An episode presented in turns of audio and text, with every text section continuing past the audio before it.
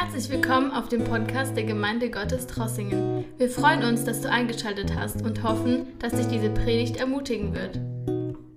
Wir sind zurzeit in ein, äh, ein Thema als Gemeinde, der Dienst der Diakone. Bruder Marius hat letzten Sonntag angefangen und ich werde heute weitermachen mit diesem Thema, der Dienst der Diakone. Ich möchte ein paar Verse lesen aus 1 Timotheus 3, Verse 8 bis 13. Ähm, stehen wir nochmals auf und betet für mich. Ich möchte das, was Gott sagen will, sagen, nicht irgendwas. Danke. Ich lese das Wort und dann dürft ihr mitbeten. Wir beten noch einmal um Gottes Reden. Ebenso sollen die Diakone geachtete Leute sein, nicht doppelzüngig, zügig, nicht dem Wein ergeben, nicht auf Gewinn bedacht. Sie sollen das Geheimnis des Glaubens mit reinem Gewissen bewahren.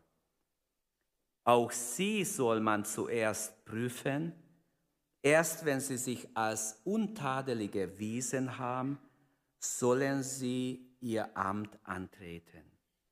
Ebenso sollen die Frauen geachtet sein nicht verleumderisch, nüchtern, treu in allen Dingen.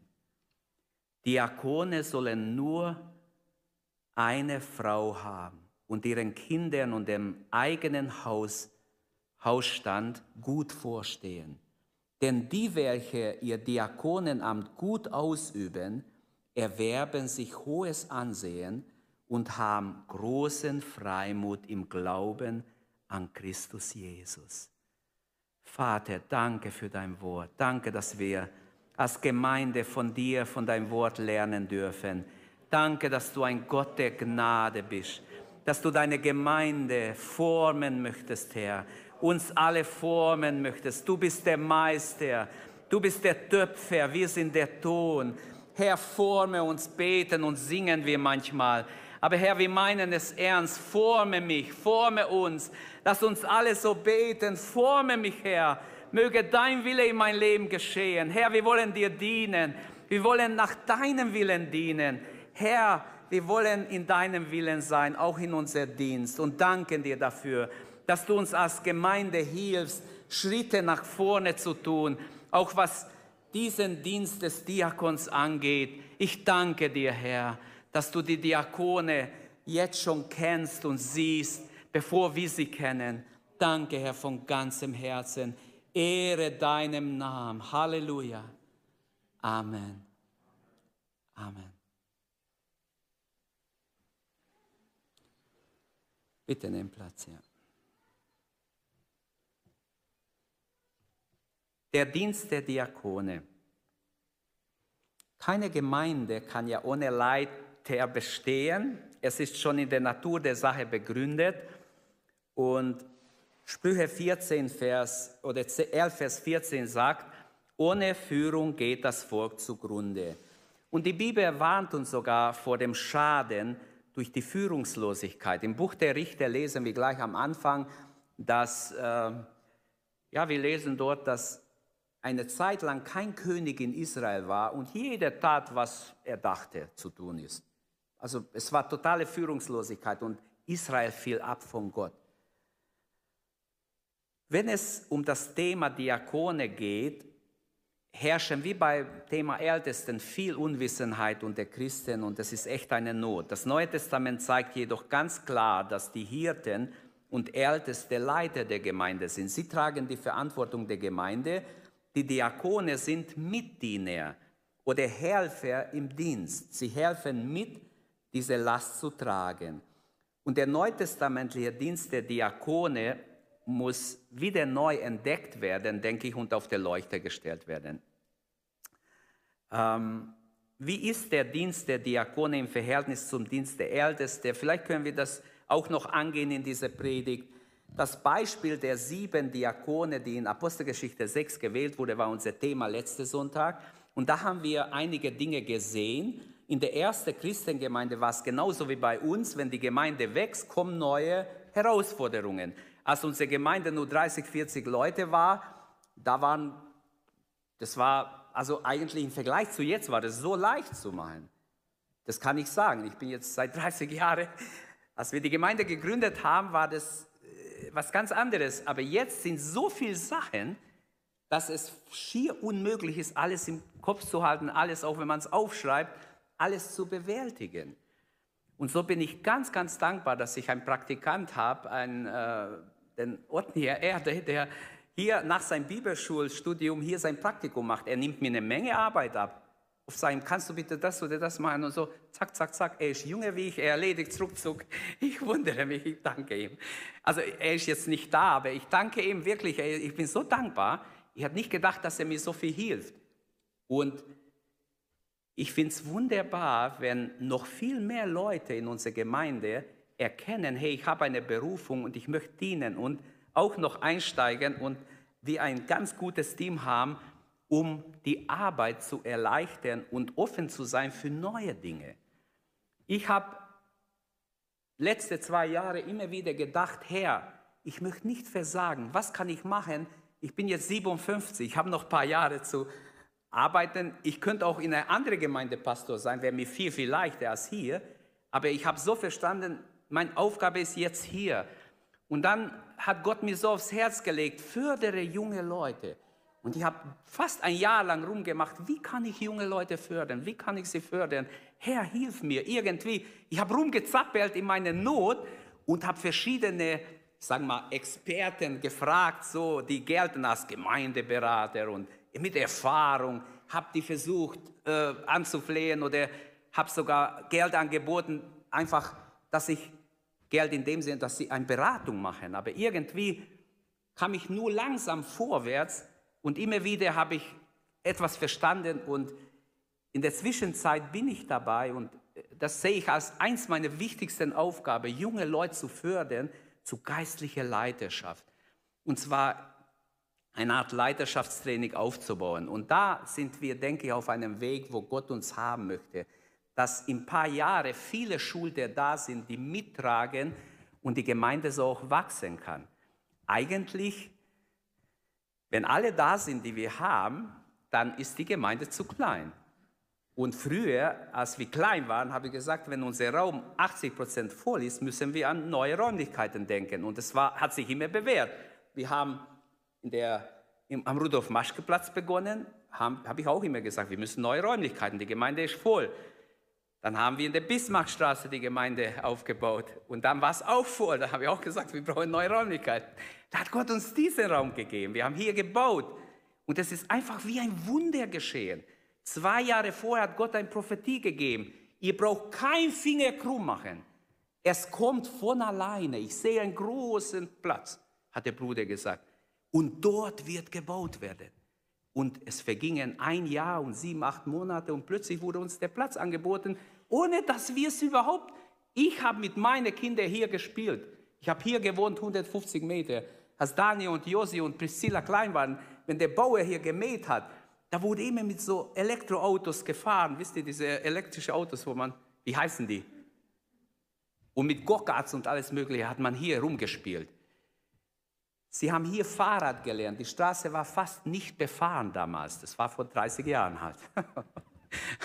oder 28. Was ich sagen will, die Zeit vergeht. Was machen wir für Gott? Gehen wir Schritt für Schritt mit Gott? Das ist die Frage. Junge Leute, passt gut auf. Für euch hat Gott was, nicht ich habe was. Ich bin ein vergänglicher Mensch. Kann euch nichts groß bieten, aber Gott hat was für jeden, der ihm dienen wird. Die Aufgabe und Rolle der Diakone bin noch bei der Einleitung, ich komme sofort, das war alles nicht geplant, was ich gesagt habe, aber ich lasse mich leiten. Die haben ja gebetet. Mit dem Wachstum der Gemeinde wuchsen auch die Aufgaben, sehen wir in der Apostelgeschichte. Marius hat darüber gepredigt letzten Sonntag. Plötzlich waren Probleme da. Die Witwen wurden nicht gut versorgt. Bei uns gibt es vielleicht andere Probleme. In Deutschland haben wir nicht dieses Problem, dass wir hungern. Aber wir haben andere Probleme und plötzlich merken wir, wir brauchen neue Leute, die bereit sind, aufs Ganze zu gehen, ihr Arbeit an den Nagel zu hängen und wirklich Gott zu dienen, vertrauen, dass Gott sie auch versorgt. Und so, umso dankbarer bin ich, wie gesagt, dass ich äh, bereits einen, eine Hilfe habe. Und es ist ein großes Vorrecht, Diakon zu sein. Und jetzt, wenn wir zum Thema kommen, der Dienst der Diakon, ich habe vier Gedanken, die ich mit euch durchnehmen möchte. Der erste ist der Diakonendienst in der Gemeinde. Nochmals, was ist das? Ein bisschen zu definieren. Und dann ähm, werden wir weitergehen und noch drei andere Gedanken miteinander behandeln. Äh, geh mal zurück kurz zu meinem Umriss, bitte. Ja. Den Umriss ganz rein, du alle vier Punkte. Ich möchte deshalb, weil einen Überblick geben. Das sind die vier Punkte, die ich äh, mit euch durchgehen werde. Der Diakonendienst in der Gemeinde, was ist, um was geht's? Dann die Wahl der Diakone, was können wir vom Neuen Testament dazu sagen? Und die Qualifikationen, die uns die Bibel vorgibt. Und dann den Lohn des treuen Dienstes. Jetzt zum Gedanke 1, der Diakonendienst in der Gemeinde. Mit dem Wort Dienst oder Diakonia kann im Neuen Testament allgemein jede Art von Aufgabe beschrieben werden. Man könnte sagen, jede Art Dienst ist eine Art Diakonie oder Dienst. Aber im Philipperbrief, der erste Vers im Kapitel 1 fängt schon so an. Diesen Brief schreiben Paulus und Timotheus, Diener von Jesus Christus, also Diakonie kommt vor, Diener von Jesus Christus, an alle Gläubige in Philippi, und dann fällt auf, was jetzt steht, an die Ältesten und Diakone. Er macht da so einen Unterschied zwischen Älteste und Diakone. Das ist die einzige Stelle, wo so schön alles auseinandergenommen wird. Und wir sehen in der Urgemeinde, dass es tatsächlich Älteste gab und auch Diakone. Auch die klassische Diakonenstelle von Apostelgeschichte 6, 1 bis 6, die, unser Text war letzten Sonntag, äh, auch da wird uns ganz klar, dass der Dienst der Diakone, da geht es immer um einen praktischen Dienst. Der Diakonendienst ist immer mit einem Bereich in der Gemeinde verbunden. Es kann ein Gebetsdienst sein, es kann ein, äh, ja, ein Besuchsdienst sein, es kann ein Kinderdienst sein, es kann Gemeinschaftsdienst sein, Hauskreise, Kleingruppen, Frauen-Männerarbeit oder Seniorendienst. Es könnte verschiedene Bereiche begehen. Und deshalb fällt es euch ja schwer, Leute vorzuschlagen. Immer mehr Leute haben mich gefragt, ja, äh, äh, für was braucht die Diakone? Und wir hätten die Predigt viel früher halten sollen, gebe ich zu. Und das zeigt uns, dass, wie wichtig ist, dass wir Bereiche identifizieren. Und wir haben als Älteste, mit den Ältesten habe ich versucht, verschiedene Bereiche, wie gesagt, Besuchsdienst haben wir identifiziert, Kinderdienst, Gemeinschaftsdienst, Frauen- und Männerdienst, Gebets- und Fastendienst und auch Evangelisationsdienst. Das wären so die Bereiche und Seniorendienst, wo wir ähm, Diakone gebrauchen könnten. Diese praktische Diakonendienst haben im Neuen Testament auch Frauen ausgeübt. So lesen wir in Römer 16.1, die Diakonisse Phoebe wird dort ganz klar erwähnt. Ich empfehle euch unsere Schwester Phoebe, die Diakonin der Gemeinde von Kenchrea. Auch in 1 Timotheus 3,11 heißt es, ebenso sollen die Frauen geachtet sein, nicht verleumderisch, nüchtern, treu in allen Dingen. Das heißt, das Neue Testament zeigt uns klar, es gab Frauen, die diakonische Dienste, irgendwelche Hilfsdienste in irgendeinem Bereich in der Gemeinde gearbeitet haben. Ähm, was das Neue Testament auch ganz klar zeigt, dass gemeindeleitende Dienste, da haben wir nur Brüder im Neuen Testament. Kein Beispiel für Frauen, aber praktische diakonische Aufgaben werden dagegen auch von Schwestern und von Brüdern wahrgenommen. Der Diakonendienst ist also immer mit einem Dienstbereich verbunden. Es ist für die Gemeinde viel leichter, äh, jemanden für einen Dienst vorzuschlagen, wenn man weiß, für welchen Dienst brauchen wir jemanden. Und die Geschichte der Diakonie, wenn ich so von Deutschland und ähm, deutschsprachiger Raum ein paar Leute nehme aus den letzten zwei, drei Jahrhunderten, aus Biografien kennen wir zum Beispiel Johann Heinrich Wichern. Ein, ein besonderer Typ, seine äh, Grundaussage. Der lebte 1808 bis 1881. Er hat mehrere Bücher auch zur Mission geschrieben. Also im Studium mussten wir Missiologie äh, ihn anschauen. Seine Grundaussage war, die Liebe muss die Gemeinde, in der Gemeinde sichtbar werden. Was nützt Worte, wenn du keine Liebe hast? Auch Jakobus sagt es ja ganz deutlich. Oder August Hermann Franke lebte noch früher, 1663 bis 1727. Er hat in Halle an der Saale hat er ähm, so Waisenhäuser gegründet. Seine Grundaussage war, es braucht ganze Christen, keine halbherzigen Mitläufer. Äh, Predigen allein hilft nicht, war seine Grundaussage, sondern praktische Hilfe ist gefragt, Liebe in Aktion. Oder Friedrich von Boderschwing, 1831 bis 1910. Wir sehen also, in dieser Zeit war große Armut, auch in, in Deutschland und der ganze deutschsprachige Raum. Friedrich von Boderschwing, sein Grundaussage war, das Tragen der Pflegeschürze, die hatten immer so diese Schürze, die Diakonissen und die Diakone. Das Tragen der Pflegeschürze ist viel wertvoller als das Tragen des Talars. Er wollte nicht die Pfarrer schlecht machen, sondern er hat gesagt, die dienende Haltung ist so wichtig, dass wir eine dienende Haltung, die Schürze war das Zeichen, ich will dienen, ich bin gekommen, hier zu dienen. Und er hat gesagt, durch Lieben und Dienen werden wir gesund, gesunden wir auch in unser Denken und Leben. Oder Mathilda Werde lebt 1864 bis 1928. Er wurde genannt die Engel der Gefangenen. Der hat, die hat sich um die Gefangenen gekümmert. Und ihr Grundaussage war, mein ganzer Wille ist darauf eingestellt, den Weg meines Königs bis ans Ende zu gehen, so wie er, sich, wie er sie mir zeigt. Sie ließ sich leiten und hat den Gefangenen gedient. Eva von Maria Thiele Winkler, auch eine Frau, die viel Gutes getan hat, die hervorsticht. Sie hat Frieden, den Friedenshort gegründet, also 28 Häuser, wie eine kleine Dorf hat sie gegründet. Und ihr Grundaussage war, ich kann keine Mutter sein, wenn ich nicht auch drüben bei den Kindern schlafe. Das heißt, sie konnte nicht extra sein, in ihr Haus schlafen, sondern muss auch zu den armen Kindern und dort bei ihnen sein, selbst in der Nacht. Also diese Hingabe ist aufgefallen. Alle kennen Georg Müller, wenigstens vom Hören der Vater der Waisenkinder in Bristol in England, sein Grundaussage war der Ausblick, oder als er viele Kinder angeschaut hat, sage ich in meinen Worten, ähm, verwahrloste Kinder, als er in ihren Augen geblickt hat, das ging ihm nach, das hat ihn viel, viele Stunden zum Nachdenken gebracht. Was wollen diese Kinder mir sagen? die da betteln und arm sind, keine Eltern haben. Ich bin ganz für die Freundschaft mit Gott eingestellt. Wir wissen, er war verliebt in Gott, er las Gottes Wort.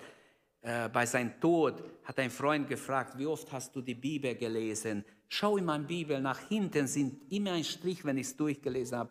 104 Mal hat er die Bibel durchgelesen und das meiste hat er gesagt auf Knien. Das heißt, er musste viel beten. Oft war nichts da, den Kindern zu essen geben. Die waren hungrig. Er musste stundenlang beten und jemand kam und hat ihm geholfen. Er hat nie um ein Cent gebettelt. Ist doch eine gute Einstellung. Gott, du siehst meine Not. Herr, du kannst handeln. Ich habe dir vertraut. Bitte hilf. Und so vor sein Haustür bricht ein Pferdekutsche mit, mit Milch und mit alles Mögliche zusammen und Sie sagen, Herr Müller, wollen Sie nicht alles haben, wir müssen alles abladen. Also, das ist nur ein kleines Beispiel. Oder Leute haben ihm gespendet, die einfach von Gott eine Eingebung bekommen und so weiter. Und so könnte ich viele andere, das sind nur ein paar Namen. Kommen wir zu zweiten Gedanken. Der Dienst der Diakone, äh, als zweiter Gedanke die Wahl der Diakone. Wie wird man Diakon? Übernimmt man selbst einfach die Aufgabe? Äh, wird man gewählt? Und wenn ja, wie? Und hier äh, ist viel Unsicherheit. Und manche lehnen jede Wahl ab. Es gibt Gemeinden, die sagen, nein, Gott muss die wählen, Gott muss die einsetzen. Und hier müssen wir gut auf das Neue Testament hören. Die Wahl der im eigentlichen Sinne steht Gott zu. Gott beruft Menschen, das ist die Wahrheit. Aber der dreieinige Gott ist es, der die Diener erwählt, beruft, ausrüstet und doch der Gemeinde kann es nur darum gehen, den Willen Gottes herauszubekommen, zu, zu erkennen und in der Gemeinde es in Praxis umzusetzen. Also die Frage ist hier natürlich, wie wird der Wille Gottes erkannt? Wen können wir einsetzen? Wie sollen wir Leute einsetzen? Es kann sein, dass der Einzelne hier schon innere, eine innere Berufung verspürt. Vielleicht sitzt du da und weißt, eigentlich hat Gott mich zum Dienen berufen. Ich würde so gerne Menschen dienen, egal wo Platz ich gerade. Aber Vorsicht, es gibt auch ein Streben aus falschen Motiven. Der Diakonendienst ist nicht ein Dienst, das man groß äh, äh, lobend vorstellt und Auszeichnungen bekommt.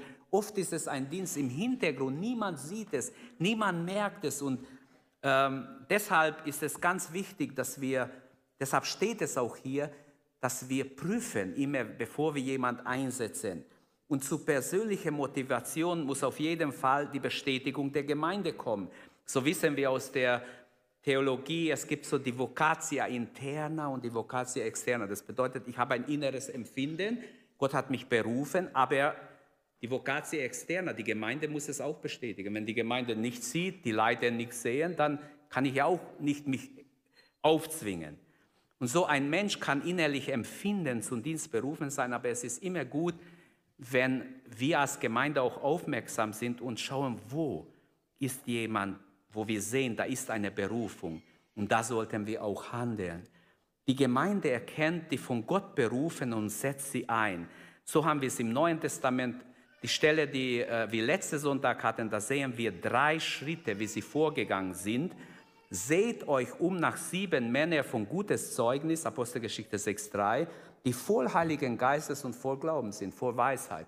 Also es ist einfach, der erste Schritt war, äh, die Gemeinde wird aufgerufen, schaut nach Leuten mit, diesem, mit diesen Eigenschaften. Ähm, es geht nicht um Sympathie oder Antipathie. Wer ist ein sympathischer Typ unter uns, den schlagen wir einfach vor. Nein, es geht nicht darum. Es geht auch darum, dass wir beten und uns leiten lassen und die richtigen vorschlagen. Wenn ich an ältere Geschwister besuche zum Beispiel und ich gehe zu älteren Geschwistern und besuche jemand und dann sagen sie, ah, die Bernadette war da. Oh, die Bernadette war da. Okay, beim ersten Mal fährt es gar nicht auf. Beim zweiten Mal ah, die Bernadette hat uns schon eingekauft oder mich schon hingefahren. Oh, das gibt's doch gar nicht. Wir haben sie gar nicht eingesetzt als Diakon, aber ich bin ja so froh, dass sie überall mir schon voraus ist. Ich komme zu dem nächsten, schon wieder höre ich Bernadette. Ah, das gibt's doch gar nicht. Und Bernadette bei der Vorbereitung hat mich der Heilige Geist mehrmals daran erinnert, Bernadette verdient ein Dank im Namen der Gemeindeleitung. Und ich habe dir einen kleinen Blumenstrauß gekauft. Komm bitte nach vorne und noch ein Buch mitgebracht von Karl Otto Böhringer. Sein letztes wunderbares Buch, das er geschrieben hat. Ja, dürft ihr auch ein Bild machen, wenn ihr wollt? Von ihr. Danke für deine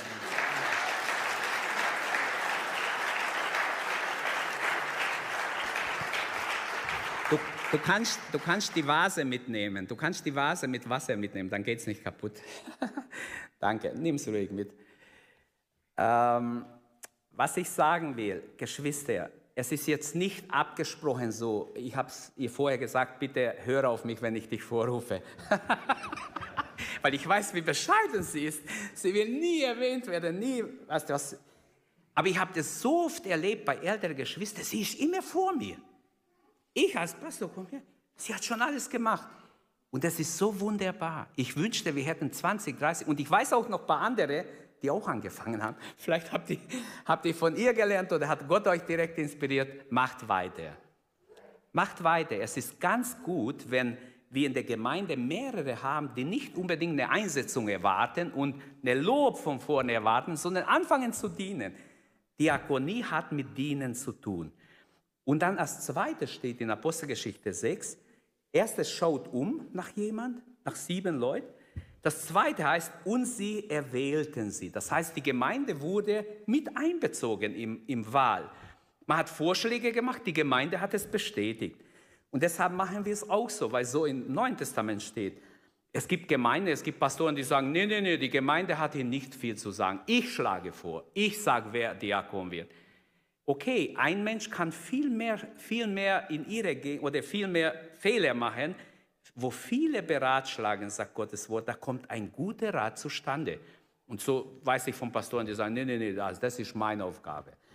Okay, man könnte sogar dafür Stellen nehmen. Paulus sagt zu Timotheus, wo ich nicht Zeit hatte, älteste Diakon einzusetzen, so Stuss machen. Ich lasse dich zurück, damit du alles noch ergänzt, was nicht gemacht werden konnte. Manchmal musste ja Paulus fliehen, weitergehen, weil Feindschaft da war. Okay. Ähm,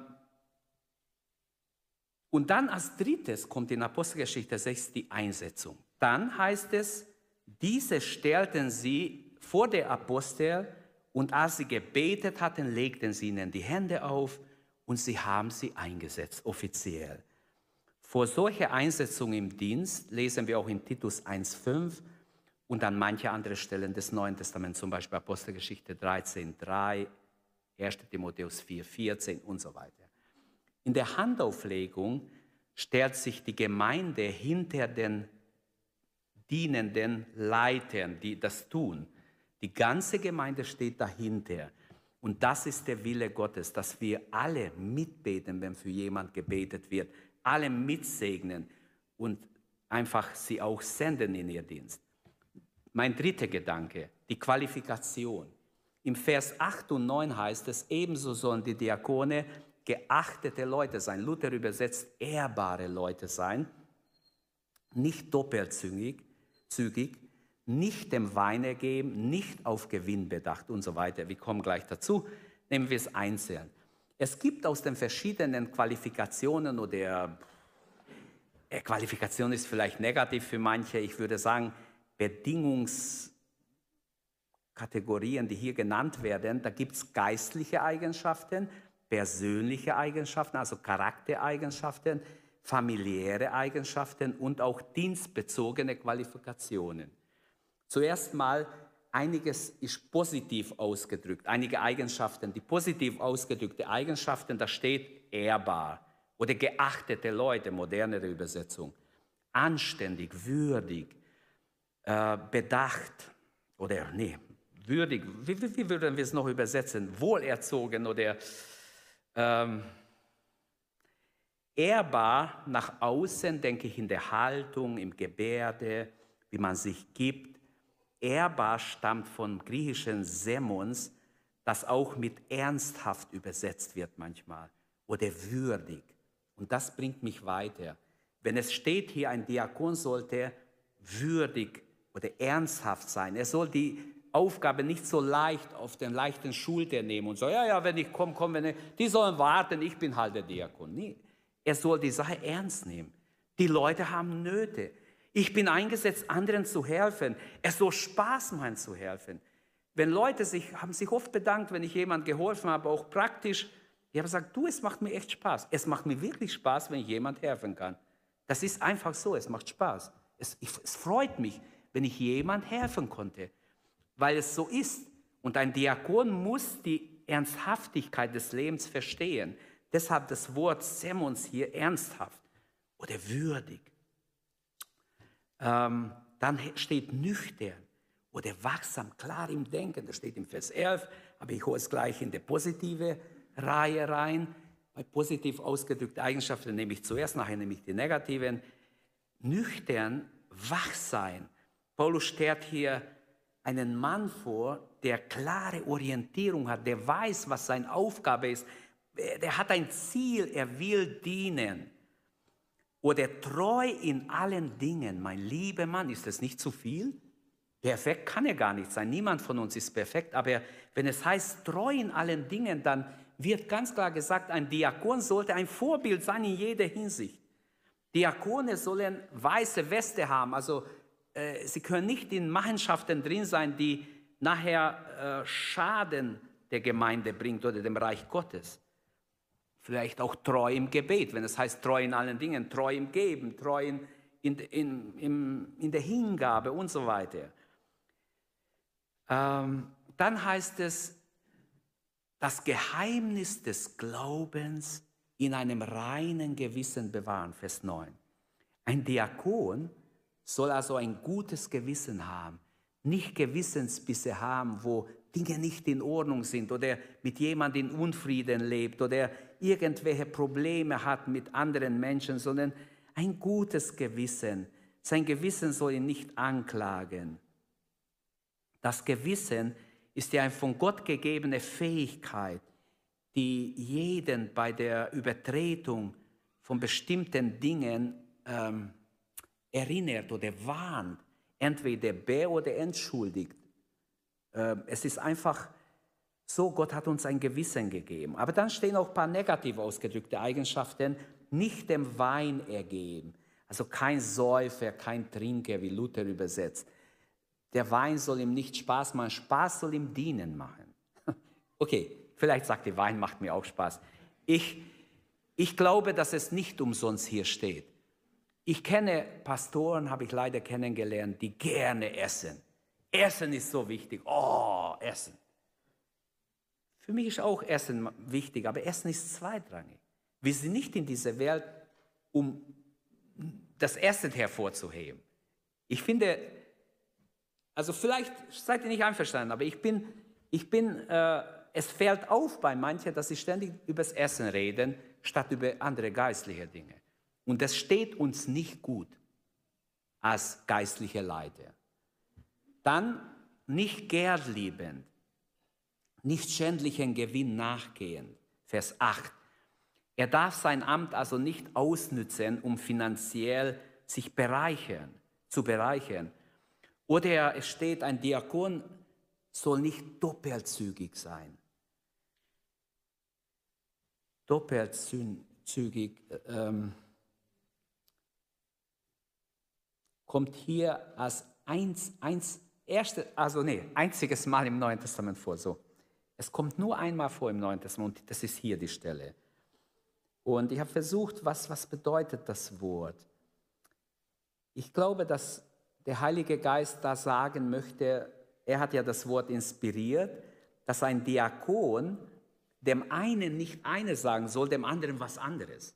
Hey, mir hat er das gesagt, dir hat er was anderes gesagt, ja. Also man irritiert die Menschen, wenn man verschieden redet. Ähm, es darf auch nicht heuchlerisch sein, was ein Diakon sagt, sondern muss Integrität haben, Beständigkeit, Ehrlichkeit muss sichtbar sein in seinem Dienst. Dann steht nicht verleumderisch. Das steht auch bei den Frauen, aber auch gilt auch für die Männer genauso. Jemand, der üble Nachreden verbreitet, ist verleumderisch.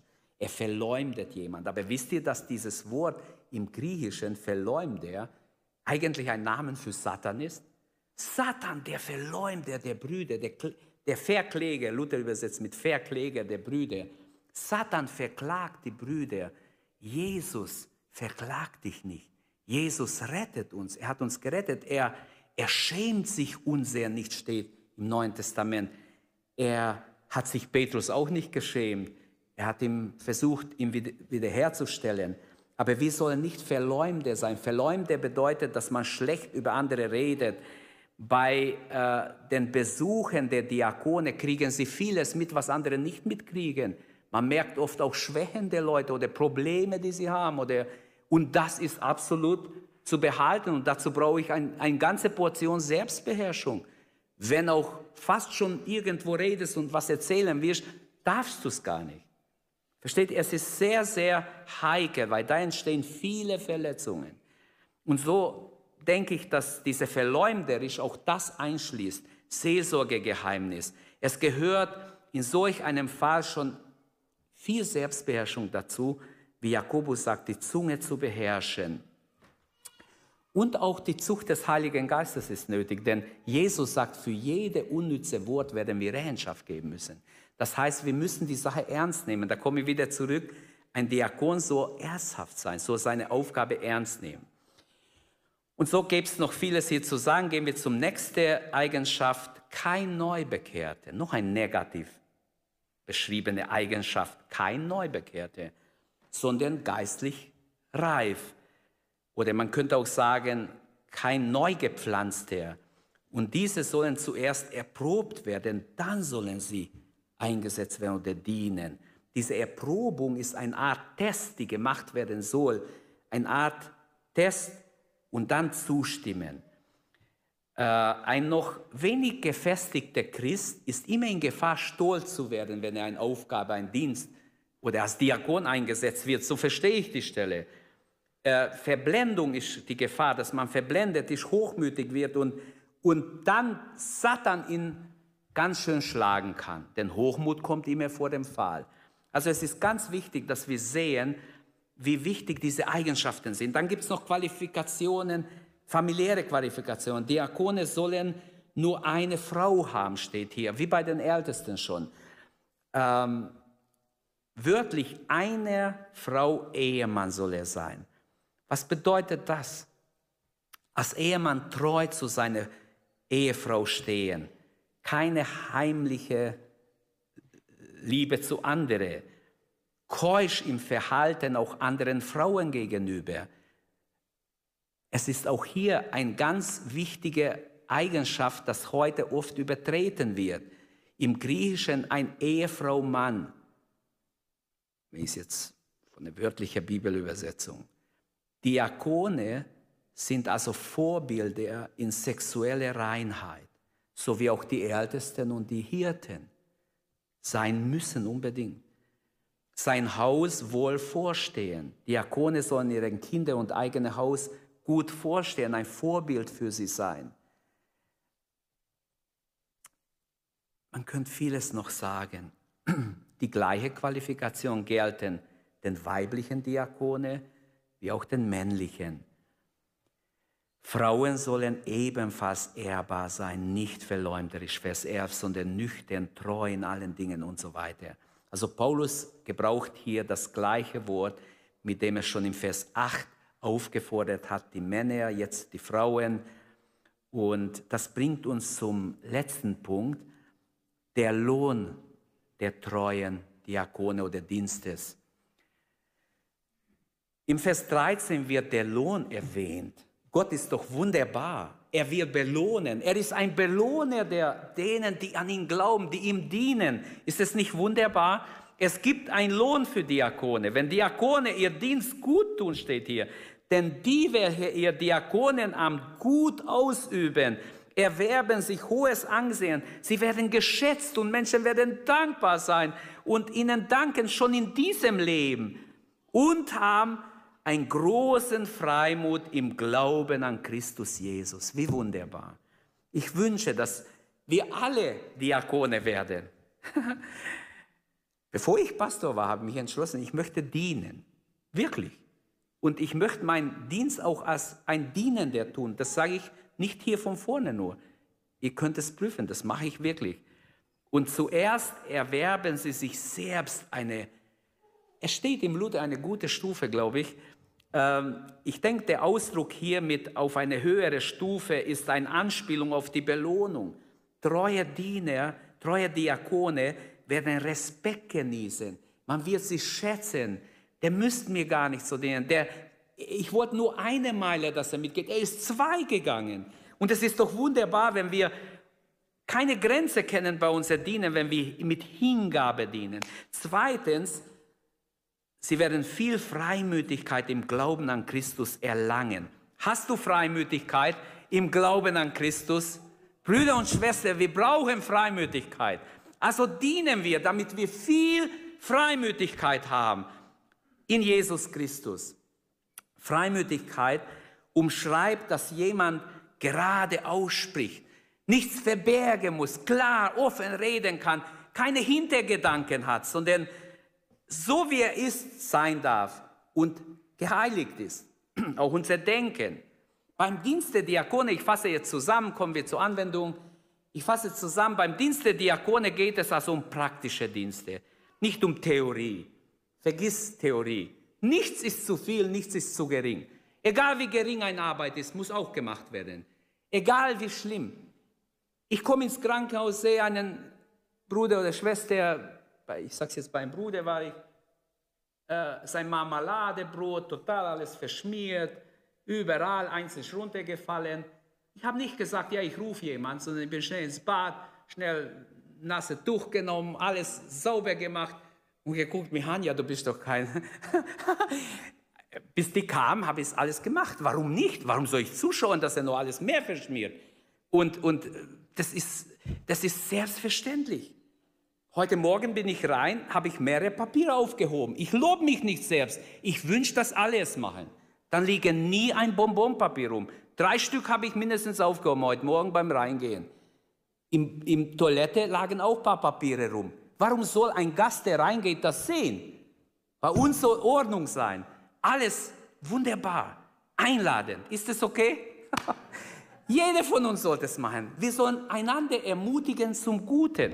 Und wenn ich das sage, wünsche ich, dass wir alle uns bücken, wenn wir irgendwo ein Bonbonpapier sehen. Das gehört nicht dahin beim Eingang oder unterwegs zum Eingang. Das gehört im Mülleimer. Und so, es, es geht um praktische Dienste. Der Dienst der Gemeindediakone und ihre Frauen wird hier angesprochen. Und meine Anwendung ist, Jesus braucht dich. Glaubt ihr dass Jesus braucht dich, braucht uns, braucht jeden von uns.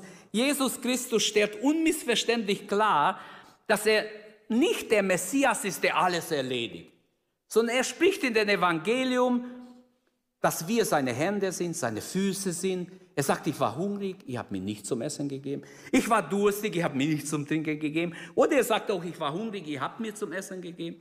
Ich war durstig, ich habe mir zum... Herr, wann haben wir dich durstig gesehen? Wann haben wir dich oder nackt gesehen?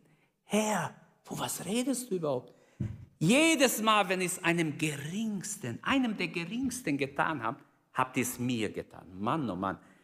Wir müssen aufwachen. Diakonendienst ist Christenleben pur. Jeder Christ ist im gewissen Sinne, wenn er Gott hingegeben ist, ein Diakon, das behaupte ich. Theologie hin oder her, was man daraus gemacht hat, ein Konstrukt.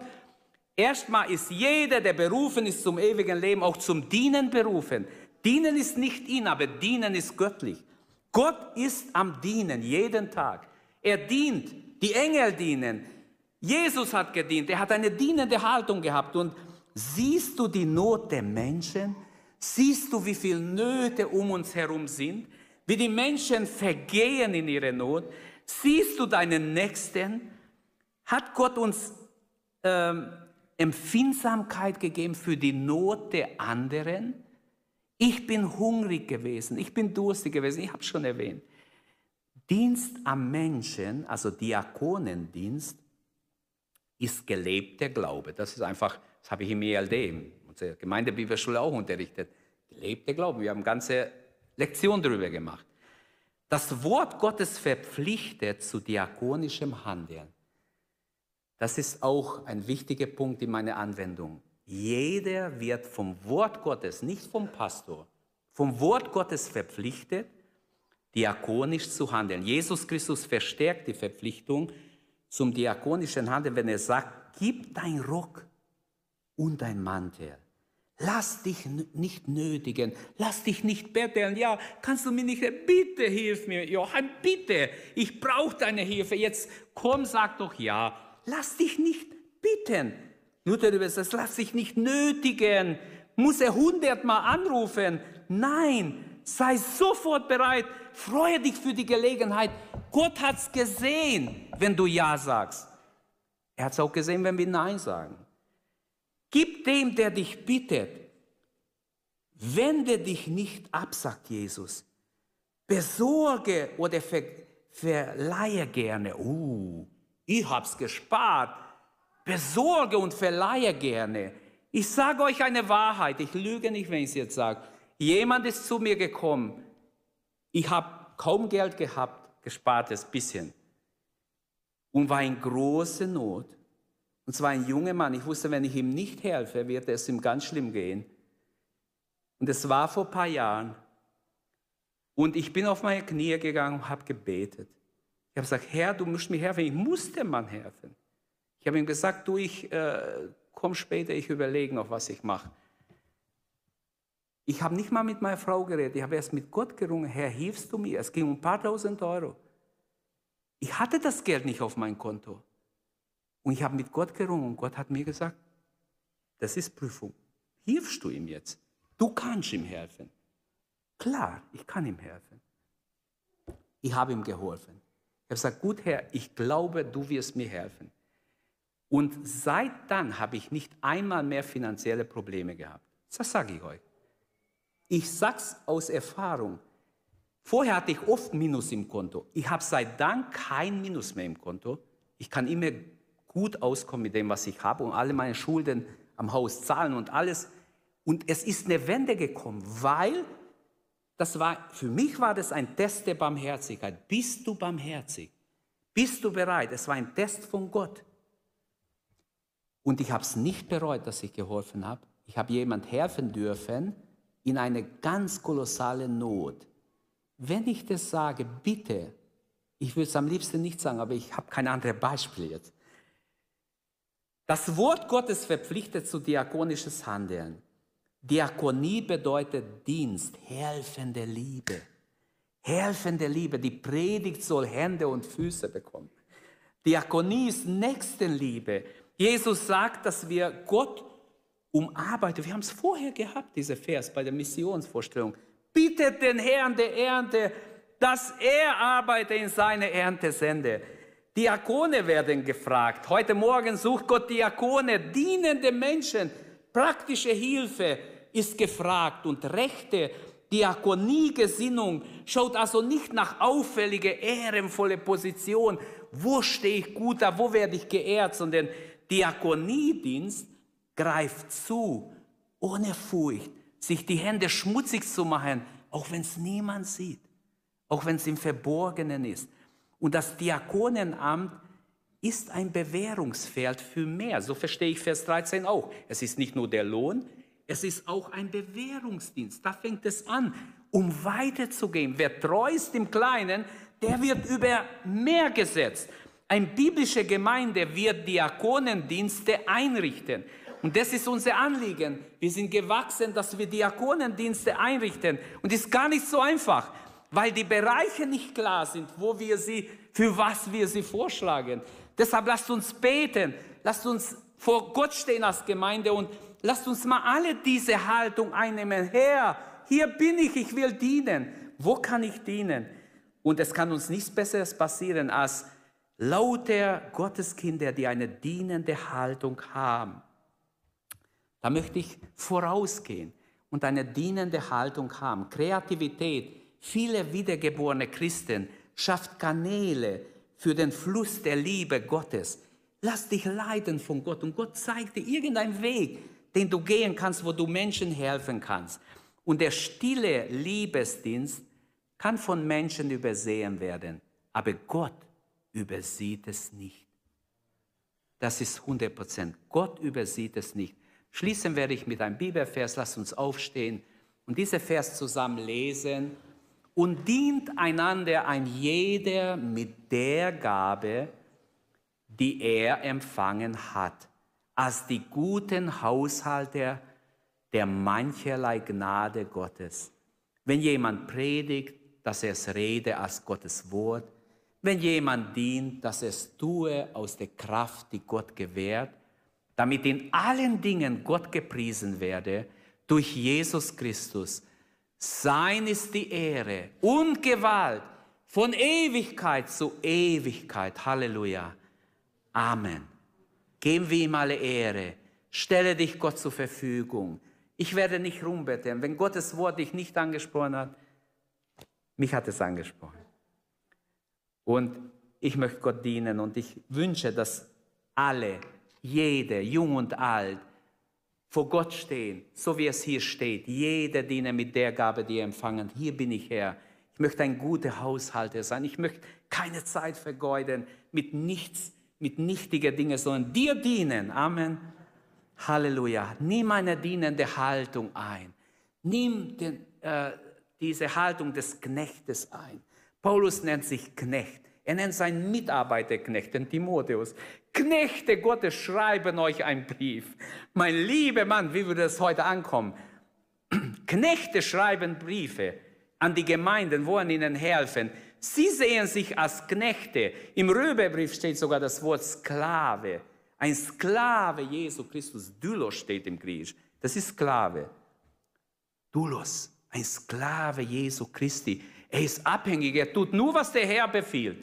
Alle Rechte aufgegeben, Herr, du sagst, was ich tun soll. Halleluja, wie wunderbar. Ich finde es so schön, so wunderbar, befreiend. Brauchst dir keine Sorgen mehr machen. Der Herr ist über alles. Preis dem Herrn. Ich wünsche, dass der Heilige Geist jeden Einzelnen berührt, uns diese dienende Haltung gibt. Wir können es nicht von uns aus. Wir sind arme Menschen. Ohne Gott, ohne seine Kraft wird nichts geschehen. Deshalb beten wir, Herr, offenbare dich jedem von uns. Zeig uns deine Liebe ganz neu, Herr. Lasst uns beten miteinander. Lasst uns diese dienende Haltung annehmen und gehorchen dem Wort Gottes und sagen, hier bin ich, Herr, ich will dienen. Herr, danke, dass wir gemeinsam als Gemeinde uns an dich wenden dürfen, dass wir glauben dürfen. Du hast uns berufen. Du hast auch uns eine Gabe gegeben und wir wollen diese Gabe einsetzen. Wir wollen dir dienen, Herr. Wir wollen dich anbeten, Jesus. Wir wollen dich preisen, dich rühmen und anbeten, Herr. Du bist auf dem Thron. Du bist der Gnadenspender. Du gibst Gnade um Gnade. Ich danke dir dafür. Aus Gnaden hast du uns Gaben gegeben, Herr. Lass uns diese Gaben einsetzen, damit andere deine Liebe erfahren, deine Gnade erfahren, deine Herrlichkeit erfahren. Jesus, ich danke dir, dass wir eine dienende Gemeinde sein dürfen, dass wir eine Gemeinde sein dürfen, die Liebe weitergeben. Hilf uns dazu, lehre uns, wie wir es praktisch umsetzen, Herr. Ich danke dir, dass du ein guter Vater bist, ein guter Gott, dass wir dir dienen dürfen, dich preisen dürfen, dich ehren dürfen, Herr. Wie wunderbar, wie einzigartig, wie treu bist du, Herr. Halleluja. Danke, dass du unsere Predigt angehört hast. Wenn dich die Botschaft angesprochen hat, dann teile sie gerne mit deinen Freunden und Bekannten, dass auch sie diese Predigt hören können. Wir wünschen dir Gottes Segen.